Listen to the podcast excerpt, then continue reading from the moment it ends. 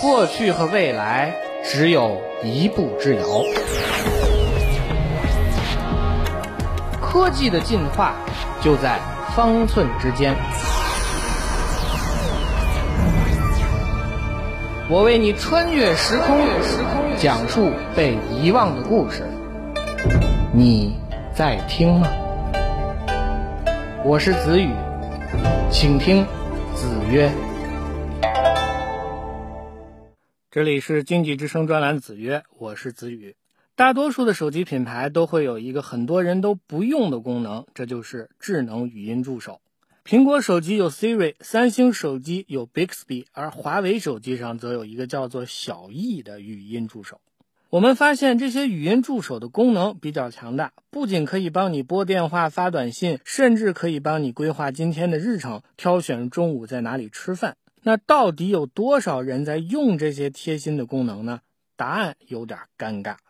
最近有一家叫做 Somo Heavy 的调查公司发了一项调查，结果显示，在美国用户当中，有将近一半的人压根儿没用过这些功能，每天都使用语音助手的人只有百分之十六。也就是说，对多数人来说，手机上的智能语音助手只是一种摆设。当然，不同的人群对这项功能的接受度也有不同。百分之二十一的苹果用户每天都会使用语音助手，这个比例在安卓用户当中只有百分之十四，比苹果用户大约要低三分之一。麻烦的是，语音助手没人用这个问题，好几年以来都没什么改观。我找了一些前几年的相关新闻，结果发现，二零一五年的报道显示，当时大约有一半的人完全不用语音助手，另外还有大约百分之十的人根本不知道这个功能的存在。到了二零零七年的时候呢，也大约只有三分之一的苹果用户用过 Siri 语音助手。换句话来说，开发者费尽千辛万苦开发出来的这项黑科技，并没有多少人用。我们手机里的语音助手其实很寂寞。有趣的是，中国用户对语音助手的接受度很高。全球最大的管理咨询公司艾森哲今年年初公布的报告显示，在接受调查的中国消费者当中，有百分之七十七的人使用相关的功能，这个数字在全球排名第一。而且，中国用户对这些功能的满意度达到了百分之九十七。我们应该为国内用户积极拥抱先进科技的态度来点个赞。那透过这些数据，我们又会找到哪些必然的原因呢？对于语音助手的推广来说，一个很麻烦的问题就是用户的习惯。我们知道，电脑的键盘布局是从英文打字机那里继承下来的。这种键盘布局从19世纪的70年代就成为市场的主流。电脑普及在欧美要更早，所以这些地方的很多人用键盘打字就像吃饭喝水一样寻常。使用语音助手反而是要专门的学习。相比之下，由于软硬件普及程度、文字输入方式等问题，中国市场上还有大量没法熟练使用键盘的人。我想，很多人的父母长辈看到个人电脑都会皱眉头，这就让语音助手有了天然的生长空间。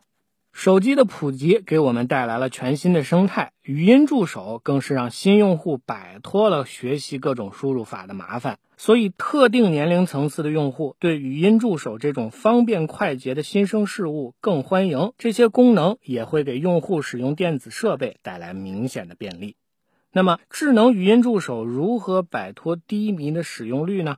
针对特定市场开发功能，应该是一种必然的选择。Somo Heavy 的最新调查数据显示，其实，在智能音箱的用户当中，也有百分之十八的人在使用语音助手。车载系统、可穿戴设备的用户也有不少人在使用这项功能。也就是说，无法使用键盘和触摸屏的场景下，语音助手依然大有可为。不使用拉丁文字母的用户，同样是一个重要的潜在市场。英语、法语、德语等语言使用的字母是相近的，打字输入相对直观。大量新兴市场国家的文字使用英文键盘输入非常麻烦。在中国，语音助手已经证明了自己的实用性，在其他国家和地区，类似的情况也很可能会再次的出现。不过，这也意味着人工智能技术能否识别更多的语言，就成了语音助手未来的一个重要变量。当然，不管怎样，我们已经看到语音助手在特定市场上的迅速发展，在 IT 产品持续迭代的过程中，新的机会肯定会出现。寂寞的语音助手，不管早晚，总会在市场当中找到一个适当的位置。话说回来，你又是否愿意给自己手机上的语音助手一个出头露面的机会呢？回溯历史，讲述科技故事，我是子宇，今天的子曰就到这里，我们下期再见。